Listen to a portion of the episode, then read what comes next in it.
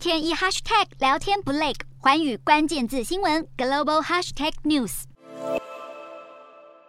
非洲刚果民主共和国上一波伊波拉疫情才刚结束没几周，又传出出现疑似病例。这个月十五号，在刚果民主共和国东部北极乌省死亡的一名四十六岁妇女，也可能感染伊波拉病毒。世界卫生组织表示，这名妇女最初是因为其他疾病前往医院接受治疗，但后来出现与伊波拉病毒一致的症状，相关检体已经被送往实验室进行检验。伊波拉病毒是一种相当致命的出血热病毒，最早是在一九七六年时在刚果民主共和国国的伊波拉河流域被发现。民主刚果最致命的一波疫情是发生在二零二零年。当时有两千两百八十人染疫身亡。人类主要的感染途径是透过患者体液传染，主要症状是发烧、呕吐、出血和腹泻。刚果民主共和国政府呼吁各界要谨慎应对，并且表示北极无神有疫苗库存。世卫非洲区主管则说，世卫已经在当地支援卫生官员调查这起病例，并且为可能爆发的疫情做好准备。